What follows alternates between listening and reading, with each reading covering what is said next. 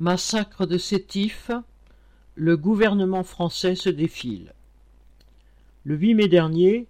des manifestations ont eu lieu dans les villes de Kerata, Guelma et Sétif en Algérie à l'occasion de la journée de la mémoire décidée il y a un an par le président Abdelmajid Tebboune. Quelles que soient les intentions politiques de ce dernier, cette journée est un hommage aux milliers de victimes de la répression exercée dans le Constantinois par la police et l'armée coloniale française pendant et après les manifestations du 8 mai 1945 dans ces villes. Du côté du gouvernement français, son ambassadeur a été envoyé à la cérémonie déposer une gerbe au nom de Macron. Mais la formule tweetée par un autre officiel, Deux visages de la France, deux pages de notre histoire, qu'il faut toutes deux regarder en face,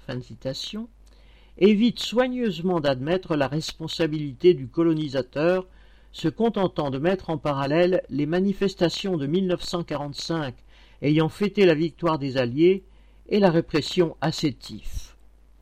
Or, la réaction du pouvoir colonial de l'époque au slogan pour l'indépendance, qui retentissait dans les manifestations du 8 mai 1945 en Algérie,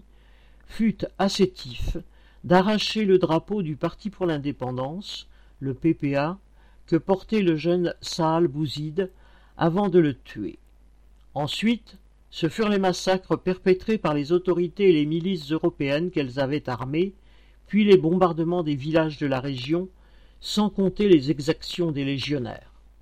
Au total, quarante-cinq mille victimes tombèrent, tuées par un pouvoir réprimant les légitimes espoirs d'une population opprimée ayant subi plus de cent ans de colonisation. Macron hésite d'autant plus à reconnaître officiellement ces crimes coloniaux de la bourgeoisie française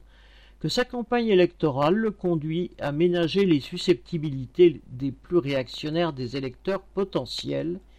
et même des nostalgiques du bon vieux temps des colonies. Viviane Lafont